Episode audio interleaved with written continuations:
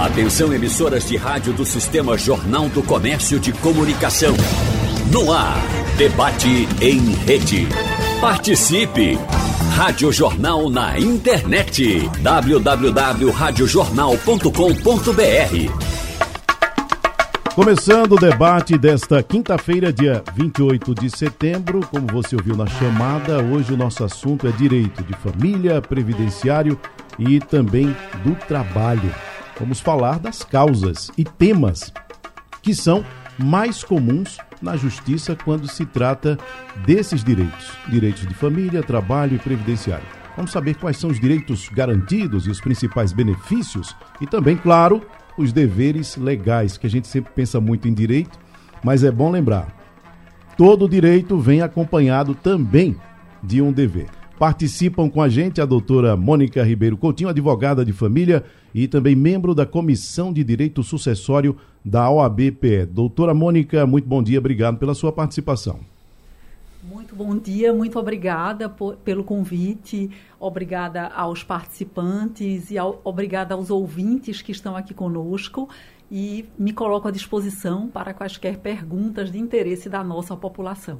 Ótimo. Bom, doutora Alda Brasileiro, advogada trabalhista, também participa do debate de hoje. Bom dia, doutora Alda. Bom dia, bom dia a todos. É um prazer estar de volta aqui na Rádio Jornal, em companhia aqui do doutor Ney Araújo, da doutora Mônica com, certa, com certeza será um momento de grande interação e estamos aqui à disposição para tirar dúvidas dos ouvintes. Doutor Ney Araújo, prazer tê-lo aqui com a gente no dia de hoje para bater esse papo. Advogado previdenciarista, um velho conhecido nosso, bom dia. É um prazer imenso estar aqui, né? Presencialmente. Já é tivemos verdade. um tempo afastado. e com essas duas grandes profissionais, doutora Alda Brasileiro, a doutora Mônica, e tenho certeza que hoje nós temos muitas informações para passar para os ouvintes e também ouvir né, o que eles desejam que a gente tire as suas dúvidas. Então, vamos trabalhar? Né? Vamos trabalhar. Bom, e é com o senhor que eu, conheço, que eu começo, doutor Ney.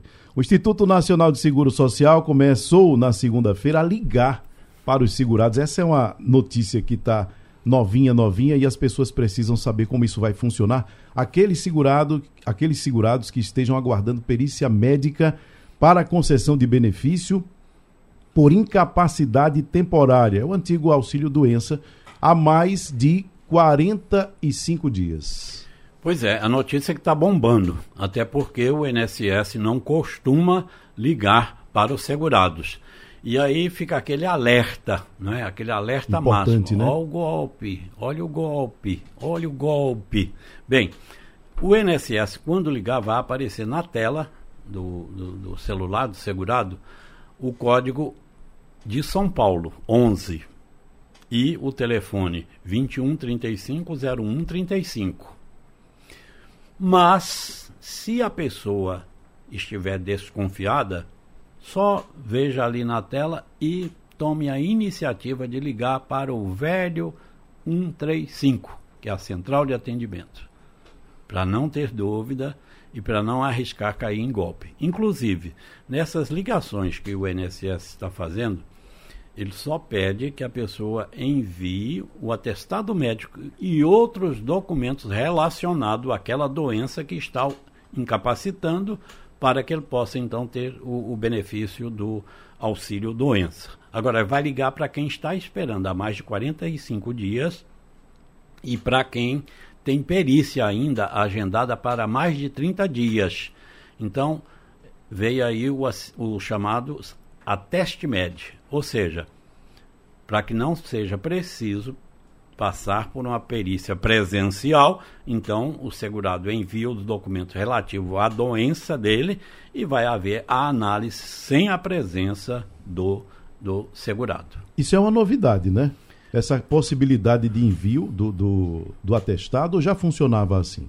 Já, já, já tivemos, né? principalmente hum. na pandemia, Sim. porque as agências aí foi obrigada né, a ficarem fechadas e então, depois também queria se evitar o contato, né? Via, é, tivemos a volta gradativa, então se fez esse ateste médio, certo? É, Agora, o porquê dele agora, nesse momento? Isso. É que tem uma fila de 1 milhão e 100 mil pessoas, como você disse, esperando para passar por uma perícia médica. Só de perícia médica inicial tem 625 mil esperando, Tony. É, agora veja. Gente nesse- que está esperando há mais De de, 40. seis meses para receber o, o antigo auxílio doença. Imagine Tem, só. Tem, tem, tem, tem, gente. Olha, e por que isso? O INSS está com a defasagem no quadro de servidores de 20 mil servidores. O próprio Tribunal de Contas da União, desde 2014, vem alertando: olha, precisa de repor, precisa de repor o quadro, certo? Só de médicos peritos tem uma defasagem de 2 mil médicos peritos. Puxa vida. E aí, nessa história, o povo é que fica no prejuízo, aguardando. Bom, pelo menos há uma, é uma medida que pode agilizar muito, né? Pode. Agora, o- o- essa automação do INSS, ela está prejudicando muita gente, muita gente. Primeiro, botaram lá um robô mal programado. É, O que negou de benefício, o que indeferiu de benefício, não é? Tem uma fila imensa, não é? Causando. Aí a pessoa vai fazer um recurso administrativo, ou vai logo para a justiça, ou vai entrar com pedido novamente. Então, não adianta a pessoa ficar. é, deu entrada uma vez, deu entrada a segunda vez. De, adianta ela está orientada para ela saber o documento, como ela tem que apresentar. Por exemplo, nesse ateste médico, ela precisa apresentar o, o laudo com o nome dela completo, também com a identificação completa do médico, com a CID da doença que ela tem, a descrição detalhada da, da, da doença que ela tem, o tempo que ela precisa ficar afastada. Então, tudo isso tem que conter no laudo médico. Muitas vezes, o médico particular não quer nem atestar. Não, quem que vai, vai julgar incapacidade vai ser lá o, o- o perito médico. Não, não está pedindo para ele julgar. Está pedindo que o paciente que ele atendeu, não é? o que ele entende que aquela pessoa precisa ficar afastado para poder se recuperar, não é? Para sanar aquela incapacidade temporária que ele está com ela, ou se for uma incapacidade definitiva, que diga que a incapacidade é, é definitiva. Então tem muita gente que nem esse documento consegue. E aí não adianta ficar dando entrada, ficar dando entrada, ficar dando entrada. Então, mostre a documentação para um advogado previdenciarista, que ele vai dizer, olha, está de acordo ou não com as exigências que tem o INSS.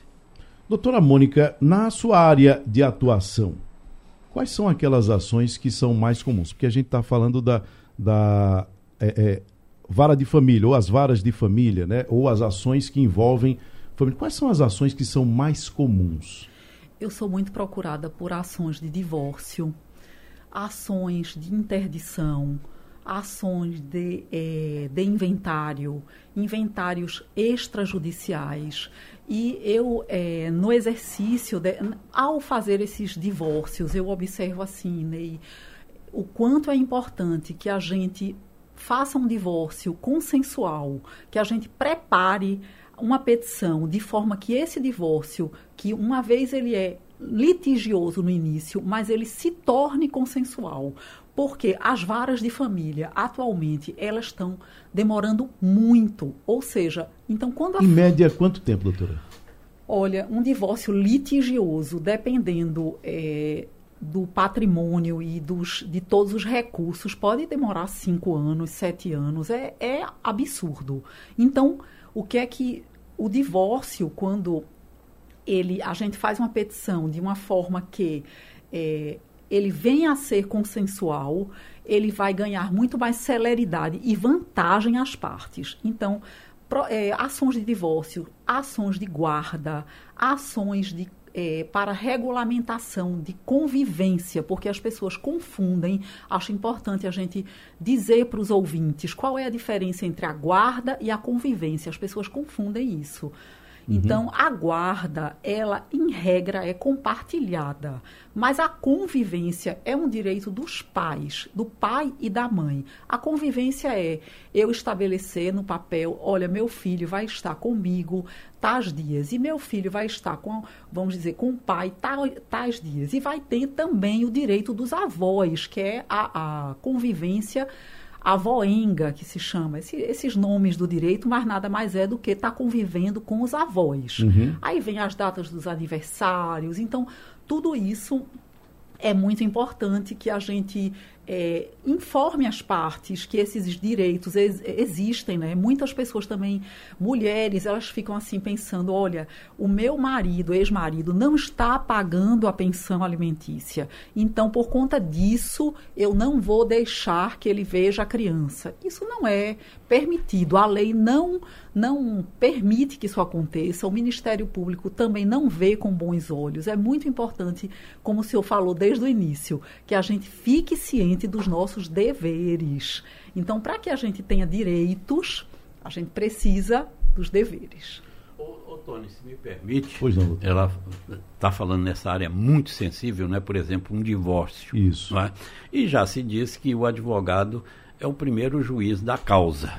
Então, quando chega uma ação dessa na mão dela, ela vai avaliar o que aquela pessoa que lhe procurou realmente está querendo.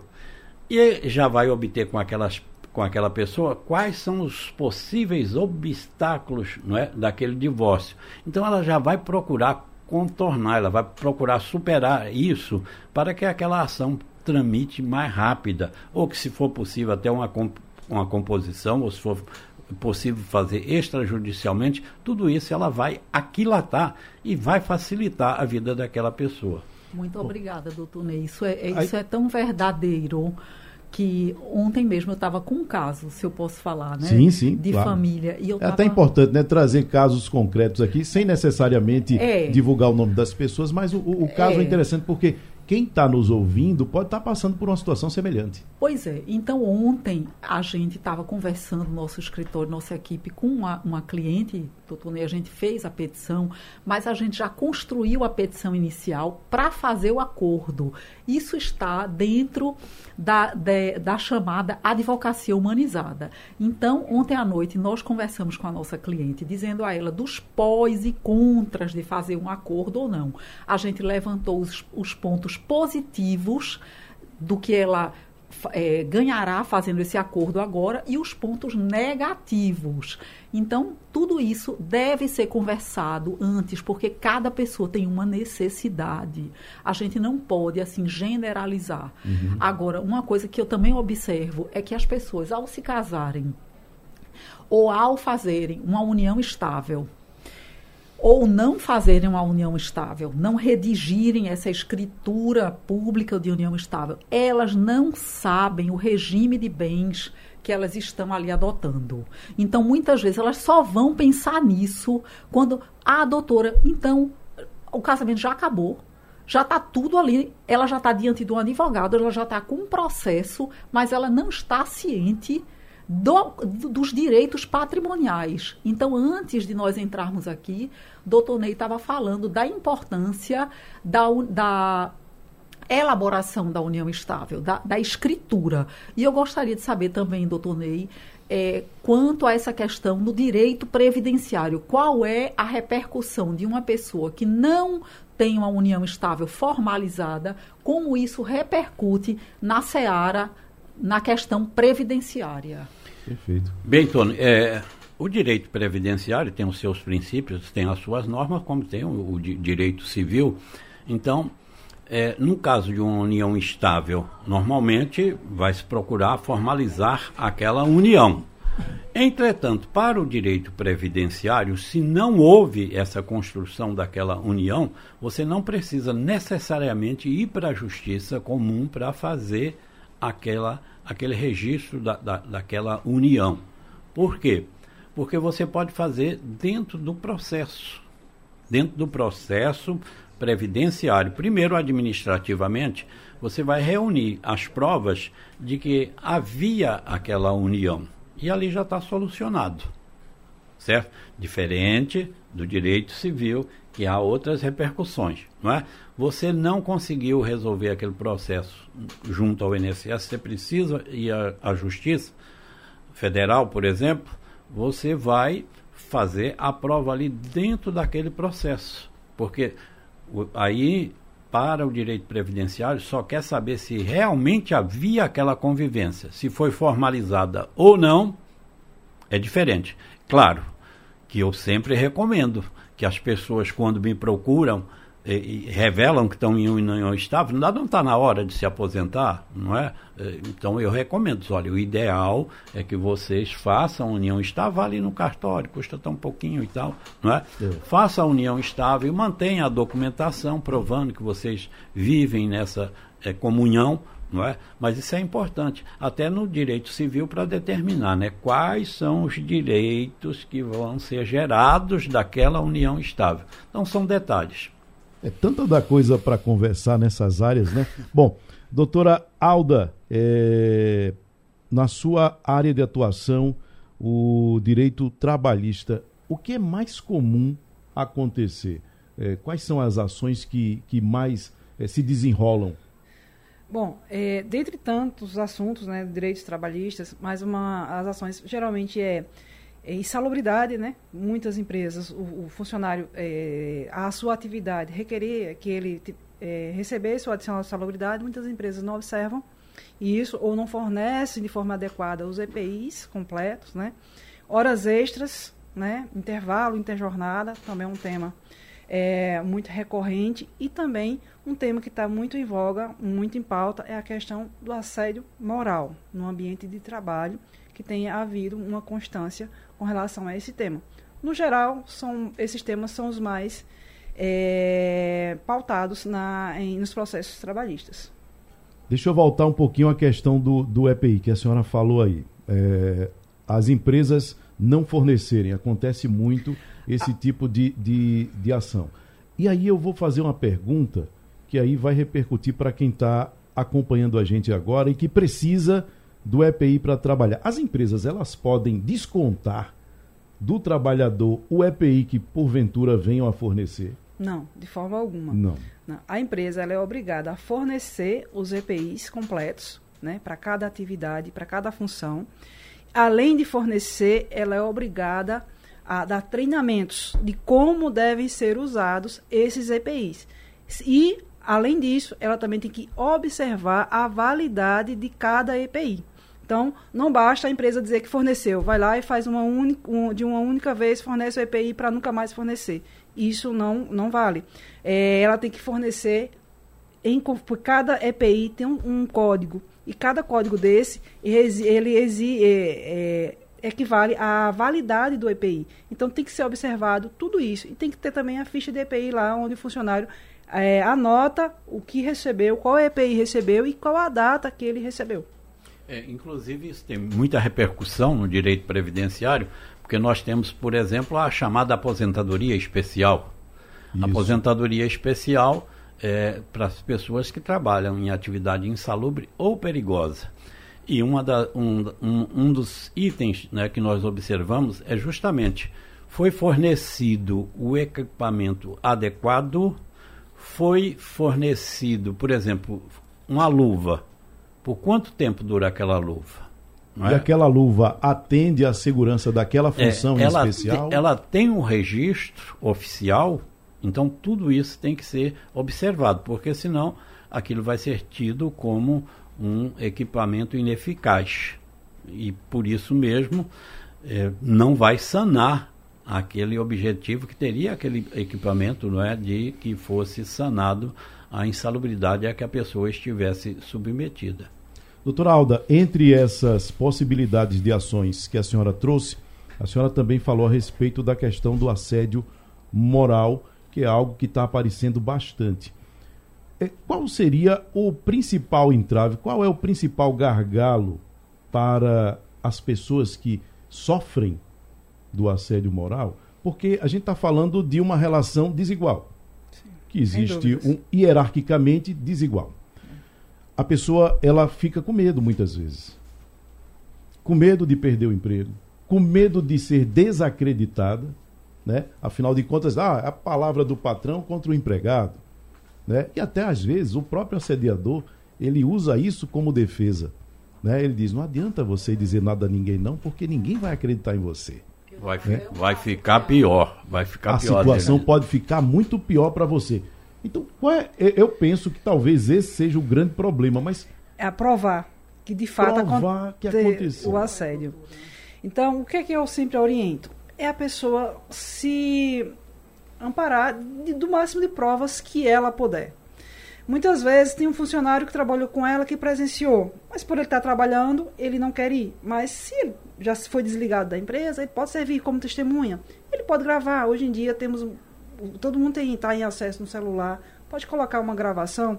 Ah, existe aquelas pessoas que dizem, ah, mas aquela gravação talvez não tenha um valor probatório, mas há, o indício, vai estar no processo, o juiz vai analisar. Então há um indício.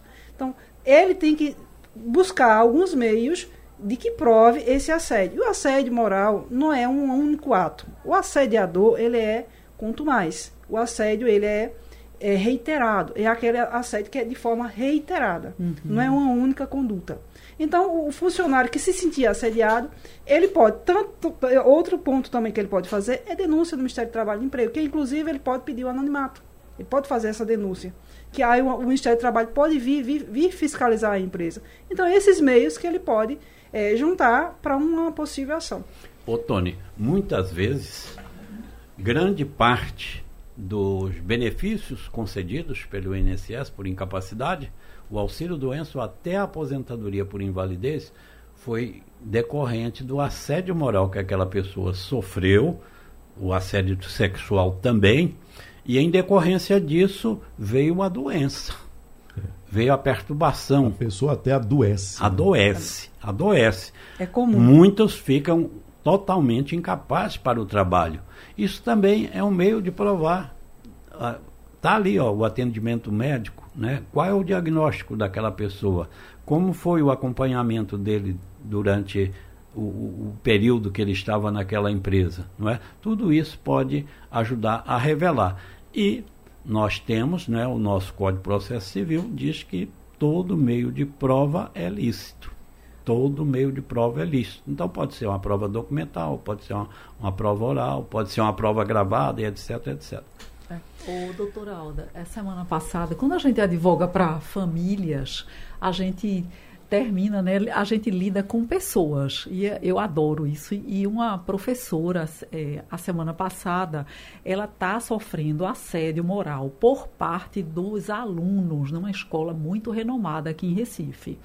Então ela estava assim desesperada porque os alunos são de um determinado partido político que eu não quero aqui mencionar, e sabem que a professora é de outro partido político. Então, eles começaram a ameaçar a professora reiteradamente. Então, ela estava assim, em desespero. Aí eu fiquei sem saber, na verdade, como, é, vamos dizer, eu sou, eu sou mediadora extrajudicial, então eu até me dispus aí à escola para fazer uma mediação, porque ela estava assim tão constrangida, mas assim, na seara trabalhista, com, o que é que a senhora diria a essa professora? Veja só, é, a Organização Mundial da Saúde diz que é dever do empregador manter um ambiente de trabalho é, uhum. digno de trabalho, um ambiente de trabalho é, sem é, é, riscos saudável, saudável sem Sim. riscos para a saúde do trabalhador. Uhum. Então, nesse caso, a escola vai ter que tomar as medidas cabíveis para sanar esse problema. Porque é, o empregador é responsável pela saúde do trabalhador. Então, a escola tem que tomar as medidas cabíveis para tanto. Sob Perfeito. pena de ser levado à justiça e até condenado por dano moral em que ele não tomou as, previdências, é, as providências cabíveis. que cabiam. O nosso debate hoje recebendo aqui três operadores do direito que atuam em áreas que abarcam toda a nossa vida, né? Temos aqui, aqui é do nascimento à morte. Do nascimento à morte, exatamente, é. exatamente isso. Olha, temos a doutora Mônica Ribeiro, que é advogada de família, a doutora Alda Brasileiro, que é advogada trabalhista, e o doutor Ney Araújo, advogado previdenciarista. Doutora Mônica, a senhora falava a respeito da importância da formalização da união e o que ficou muito claro para a gente, primeiro, o tempo que demora uma ação dessa para se resolver demonstra a importância de ter tudo formalizado, tudo certinho. Isso para ficar só no caso de uma separação apenas. Mas tem aqueles casos em que um dos cônjuges morre. E aí a coisa fica muito mais complicada e isso demonstra também a importância da formalização, né, doutora? Exatamente, porque quando a pessoa vive uma união estável de fato e que ela não está formalizada e morreu o seu cônjuge, ela, ou seja, o seu marido, vamos falar em palavras bem simples, uma mulher casa, é, estava vivendo em união estável, aí morre o marido e essa união não está formalizada. Então, o que é que você vai ter que fazer? Você vai ter que fazer uma união, uma ação de constituição e dissolução de união estável pós-mortem. Esse é um termo latim, mas significa fazer essa ação e provar que vivia em união estável pós a ou seja, após, após, a morte. Para que essa, essa ação vai servir? Porque se aquele marido ele deixou ou aquela esposa deixou bens imóveis e essa pessoa vai ter direito a esse patrimônio, ela vai precisar provar que vivia em união estável. Então é muito melhor que ela venha se precaver e faça essa união estável antes, para que ela não precise. E mais, vamos dar um seguinte exemplo a mulher vive com o marido. Eu estou pensando assim num caso que eu adoro lembrar casos práticos porque vem. Vamos botar mais um complicador aí na história. É, né? vamos colocar um complicador. A mulher vive com o marido e ela não tem a união estável dela assinada, escriturada num cartório. Ele tem filhos do primeiro casamento. Ela não tem filhos e ela já vive com ele há 30 anos. Aí esse cidadão morre e os filhos dele abrem o processo de inventário. E ao abrirem o processo de inventário, ela, vamos dizer, que tinha esse direito, não estava com nada formalizado, deseja entrar no inventário. Se eles se recusam, ela tem que entrar com ação em separado. Porque Dá muito mais trabalho, né? Muito mais trabalho. Então é melhor que vocês, mulheres, ouvintes, procurem um advogado da confiança de vocês para que essa união estável não fique apenas na informalidade, para que vocês evitem toda essa confusão de briga futura. Eu tenho um caso que a senhora veio me procurar porque o marido se recusa a, assinar uma união estável. E é um homem com patrimônio elevado, assim, considerável, e os filhos dele são inimigos capitais dela. Então, assim, imagine o que ela vai enfrentar no futuro. É, não é fácil, não. Aí, doutora Alda, essa pessoa que faleceu, ela tinha um trabalho, né? E aí como é que fica a situação? Bom, vamos pensar em duas, né? Nessa em especial onde não há a formalização da união e numa outra em que há a formalização ou até o casamento. Quem vai receber as verbas da pessoa que morreu? Bom, é, quando o, o trabalhador ele morre, falece, de, de imediato cessa o vínculo empregatício, o contrato de trabalho, né? E aí surgem as verbas rescisórias quais seja, né? O período trabalhado, férias proporcionais, décimo proporcional, todos os haveres que ele tinha lá na empresa a receber, bem como o saque do FGTS. De imediato, para que a, pessoa receba esses haveres rescisórios, é, a empresa vai solicitar de imediato a comprovação de dependentes no INSS. Se tiver lá a comprovação de dependentes no INSS, fica fácil. A empresa vai dividir cada um a sua cota, a cota parte, né? igual para para os herdeiros estão lá. Quando não há essa é, relação de dependentes no INSS, aí, aí geralmente as empresas fazem uma ação de consignação em pagamento para vir esse pessoal para o processo, chamam todos esses é, herdeiros né, para o processo, e aí vão ter que provar judicialmente que são herdeiros, seguindo a lá a lei do Código Civil. Da, a, a, a, os herdeiros principais e como a, a doutora aqui bem sabe, né, a doutora Mônica, então esses herdeiros que teriam direito a receber os bens deixados por, por, por esse empregado é que irão receber as verbas rescisórias. Também do saco de FGTS e tudo mais. Veja, Bem, quando Tony. eu disse, quando eu, vai chegar agora na sua vez, exatamente, né? Quando eu disse que estávamos com operadores do direito que atuavam em áreas que abarcava toda a nossa vida, não era brincadeira não. Falamos aí do casamento, o que acontece na esfera trabalhista quando a pessoa morre e a pessoa que fica, doutor Ney, nesses dois casos, né? O caso de uma união formalizada e um caso de uma união não formalizada. Seja união estável ou casamento mesmo. Bom, no caso, não é que falecendo o companheiro, e quando eu digo companheiro, sabe por quê? 83% das pensões por morte pagas é para as mulheres. Por quê? As mulheres têm uma expectativa de vida no, oficial uhum. de seis anos a mais do que os homens.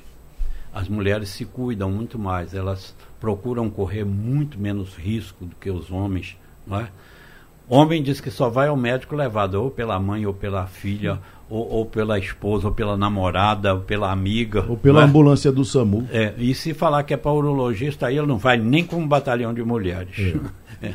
Bom, falecendo numa união estável, tanto faz o falecimento do companheiro como da companheira, o outro vai procurar a pensão por morte. Vai ser concedida a pensão por morte se essa pessoa era assegurada. E nós temos três classes de dependentes quem são os dependentes? Aquelas pessoas que poderão se habilitar para receber a pensão por morte. Na primeira classe está a esposa, ou a companheira, ou o companheiro, ou, e os filhos menores de 21 anos ou inválidos de qualquer idade. Não havendo nenhum desses, então você vai para os pais. Não havendo os pais também, então você vai ver os irmãos. Quando é concedida a pensão por morte, o INSS fornece uma certidão. Essa certidão é justamente para o saque do FGTS e do PIS, PASEP. Então, se houver dependente, esses dependentes é que se habilitarão nesses créditos referente ao PIS e também ao FGTS. Essa não pensão... importa que tenha a situação formalizada ou não. Hum. Tudo que é formalizado se torna mais fácil. Se não está formalizado, então aí a pessoa vai ter que provar, não é? E é muito mais fácil. É por isso que eu sempre que tenho oportunidade eu digo: formalizem a união estável e procurem produzir documentos. Por exemplo, abra uma poupança, mesmo que seja uma insignificância, mas abra a conjunta, que é para ficar uma prova de que Exatamente. havia não é, essa união.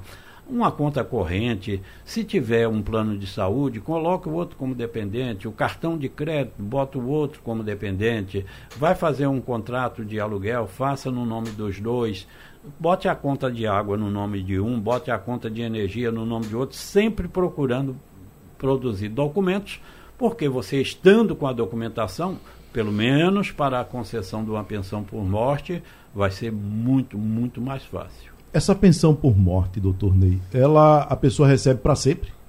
Era, pelo menos para o cônjuge, uhum. não é? Pra, era. É para a companheira, companheira ou para a esposa, é, para o marido, era. Mas, atualmente, essa pensão pode ser de apenas quatro meses ou vitalícia não é para sempre, como você disse. Uhum. Ela pode ser concedida, no caso de cônjuge, companheira, companheiro, para quatro meses, ou três anos, seis anos, dez anos, quinze anos, vinte anos ou vitalícia. Quando ela será por quatro anos? Vamos supor que aquelas pessoas conviveram sim, tiveram uma união estável, mas não chegou a dois anos. Né? Uhum. Elas tiveram uma união estável, mas não teve 18 contribuições durante a vida. Então, tudo isso vai impedir que essa pensão passe de quatro meses. Bom, foram preenchidos esses requisitos do tempo de convivência e também do tempo de contribuição. Aí vai verificar a idade do sobrevivente. Aí vai, se for até 22 anos, 3 anos de 22 a 26, aí já passa para 6 e assim gradativamente. Se tiver 45 anos ou mais, aí sim a pensão será pelo resto da vida, ou seja, a chamada pensão vitalícia. E é importante também dizer o seguinte: às vezes as pessoas passam um tempo em união estável e transformam em casamento. Sim. Então a gente pode fazer a soma desses dois períodos de união estável e casamento para atingir pelo menos esses dois anos, não é? para que a pessoa então tenha direito. Agora, para os filhos, é até os 21 anos. E também, pensão por morte hoje, por exemplo, ficou só o companheiro, a companheira, o cônjuge, vai ser de quanto? Vai ser de 60%. Então, antigamente era, né? Deixa uma pensão de 5 mil reais. Tinha uma aposentadoria de 5 mil reais. A pensão de 5 mil reais. Hoje seria de 5 mil reais a aposentadoria, seria 60%. A não ser que tenha, vamos dizer, a esposa ou a companheira e mais quatro filhos, porque é 50% da cota familiar e mais 10% para cada dependente. Então aí você formaria os 100%. Ou então precisa de ser avaliado também se tem alguma pessoa com invalidez ou deficiência para que possa receber essa pensão e até mesmo se for filho que seja maior de idade.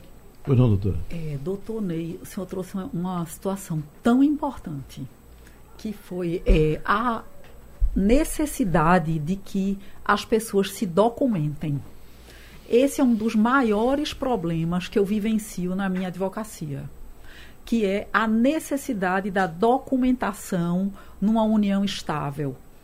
O que o senhor falou foi tudo, e aqui vai uma dica para os ouvintes: que vocês que vivem em uma união sem a formalidade, que vocês se documentem como sugeriu o doutor Ney, que foi a conta de luz, a conta bancária em conjunto, é, provas que vão é, dizer sobre comprovar essa, essa união, porque vai trazer efeitos previdenciários, efeitos patrimoniais e certamente trabalhistas. trabalhistas. Então, essa documentação, gente, vocês precisam construir um acervo de documentos para a vida de vocês, porque a gente não sabe, o futuro é incerto, então não custa, a gente não é sendo pessimista, mas a gente tem que se preparar para ter nossos direitos. E, e sobretudo, num, num, cenário em que se aumenta o número de divórcios. E que se diz, né? A única certeza que a gente tem na vida é a morte. morte. Então, previdência social é um seguro social, é uma previdência, não é? Você não vai esperar adoecer para chegar lá na previdência não é? É verdade. Você não vai esperar envelhecer para ir pensar na, na, na, na, aposentadoria. Agora, Tony, com todas essas regras que eu falei aqui, é claro que não falei todas, mas a pensão por morte hoje tem tantas regras que tem tanta gente recebendo o benefício e que deveria estar recebendo um benefício com valor bem maior. E nem sabe disso, às E vezes, nem né? sabe disso, porque às vezes a pessoa se aventura a fazer só sem a orientação de um advogado previdenciarista, né, um especialista na área, e estão aí com um prejuízo imenso recebendo uma pensão. Não é? Ah, muitas pessoas também perguntam, e quem, é quem recebe pensão por morte pode fazer aquela revisão da vida toda? Uhum. Não é? é cabível. É cabível fazer a revisão da vida toda, não só a revisão da vida toda, como algum outro direito, porque também tem tanta gente recebendo aposentadoria, às vezes está recebendo com a diferença de um mil reais, dois mil reais, quatro mil reais, né? e não sabe. Não sabe. Né? Muito então, bem pro, colocado. Procure ah. um advogado previdenciarista para que ele analise se você tem ou não aquele direito, que você possa ou não pleitear esse direito. Informação é tudo. Né? Debate hoje participando doutora Mônica Ribeiro, advogada de família, doutora Alda Brasileiro, advogada trabalhista e doutor Ney Araújo, advogado previdenciarista. Doutora Alda, vamos pensar numa situação. Uma empresa em que a família trabalha, né? Marido, esposa, filhos. Pode haver vínculo empregatício?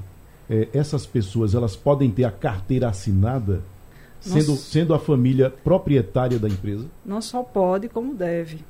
Muitas vezes essas empresas familiares, é, por ser familiar, levam no informal. Mas a CLT ela prevê que todo trabalhador ela não tem essa distinção se é família ou não. Se preencher os requisitos de empregado, né, que é o, o recebimento de salário, é, o trabalhamento, o, o, trabalho não, não esporádico, pertinente, se preencher todos os requisitos do 62 da CLT, ele, tem, ele é considerado empregado, sim, para todos os efeitos. E se caso é, não, a, a, a, empresa não formalizar esse vínculo empregatício pela, CT, né, pela CTPS e posteriormente houver discussão, briga e uma ação trabalhista, pode ser sim reconhecido o vínculo empregatício. E além do mais, as pessoas têm que ter o seguinte em mente: a importância que isso é. Não, por ser uma, empresa familiar, aí muitas vezes, como eu já falei, leva na informalidade, mas se tiver a carteira assinada, vai ter vários benefícios para aquelas pessoas, para a esposa, filho, quer que seja para a mãe, para mãe, qualquer um deles, né? Tem os benefícios previdenciários, tem a, a, a, segurança e todos os benefícios que o trabalhador pode ter com a carteira de trabalho assinada. É previdenciário aí pode ter o que é empregado ou empregada, né? Salário uhum. de maternidade, auxílio doença, aposentadoria por invalidez, por idade, por tempo de contribuição. É especial e etc, etc, etc, é uma gama de, de, de, um, de direitos. Um ponto importante que o doutor Ney bem falou ali, o auxílio doença. Você, digamos que estamos numa empresa familiar, né? Tem seu filho ou sua mãe ou seu marido está trabalhando e sofre um acidente de trabalho. E aí, ela vai ficar afastada do trabalho e sem poder receber um benefício por acidente de trabalho, um, um benefício, um auxílio doença, né? Porque ela não tem a sua CTPS registrada. Então, isso é importante, a formalização. Ô, doutora Mônica, numa situação como essa de uma empresa familiar, temos ali marido, esposa, filhos trabalhando, e aí acontece da separação. Qual é a repercussão para a empresa? Isso é uma coisa apartada ou tudo isso está misturado? Como é que funciona? Tudo depende de como está no contrato social ou como está é, a formalização. Se essa, esse casal venha se separar e está previsto no contrato social cotas dessa sociedade para esposa, para filhos, é muito importante que esse contrato seja muito bem redigido para que o casal, ao se separar, esteja previsto nesse contrato quais são as condições.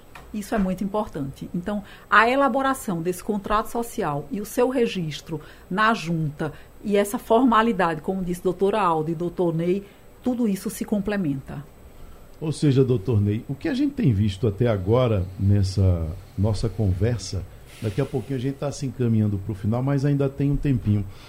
A importância, vamos bater nessa tecla, né? A importância de se documentar, seja em que situação for. Como eu disse, a gente está aqui com operadores do direito que atuam em todas as fases da nossa vida, em todas as áreas família, trabalho, previdência. Se documentar é algo muito importante, né? E cumprir o que está na lei. E é o mais importante, até porque se acontece, por exemplo, um contrato de trabalho não formalizado e há um acidente, e a pessoa vai precisar da cobertura previdenciária. Não é? No caso, por exemplo, de um, de um filho, não é? ou o filho que contratou o pai, é? E como é que vai ser essa prova? Entendeu? Essa carteira, que às vezes já trabalha ali há tanto tempo e não estava assinada. Então, tudo isso dificulta e traz encargos também. Porque quando é, essa empresa é autuada, ela vai pagar a multa, ela vai pagar juros, ela vai pagar correção e vai ter que se responsabilizar também por aquele um acidente que tenha acontecido, porque é, o INSS Torneiro tem entrado com as chamadas ações de regresso. O que é, são essas ações de regresso? São justamente os empresários que não cumprem a lei. Aí de repente aquela pessoa lá perdeu a vida, ou então ficou inválida para o resto da vida. Então o INSS vai ter que pagar uma, ou uma aposentadoria por invalidez, ou vai ter que pagar uma pensão por morte. E quanto vai custar isso? Aí o, IN, o INSS está indo na justiça buscar esses valores que ele vai ter que desembolsar para a cobertura daquele segurado. É um barato que é caro, né? Como o doutor Ney bem, bem pontuou, é, o Ministério do Trabalho ele também é bem incisivo com relação a isso e as fiscalizações. Então, se ele chega na empresa, mesmo sendo onde está um núcleo familiar trabalhando, tem várias pessoas da família e não estão de carteira assinadas, mas de fato são trabalhadores, são empregados naquela empresa, a multa geralmente é alta, né? Vai depender da quantidade de empregados e tudo isso, mas a multa do Ministério do Trabalho e Emprego é alta. Então, muitas vezes é um barato que sai caro. Doutora Alda, é, voltando num ponto que a gente tocou a respeito da situação daquele trabalhador quando ele morre. A diferença, em termos de direito, digo, a diferença daquelas situações em que o trabalhador morre por um motivo qualquer e aquela situação em que o trabalhador morre no trabalho. Se for acidente de trabalho, a diferença é gigantesca, né? Porque vai ter toda a, existe as indenizações, existe toda uma repercussão com relação se for morte por acidente de trabalho. Mas se ele morre no trabalho de uma de um infarto, por exemplo, a empresa não é responsável pela morte dele. Não foi o, o, o, o trabalho que ocasionou a morte do trabalhador.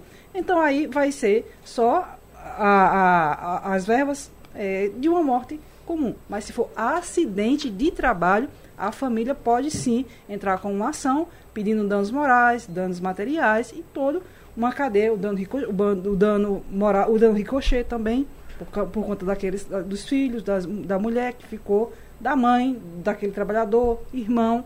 Então, todas essas pessoas existem sim é, os direitos quando há, há é, acidente de trabalho.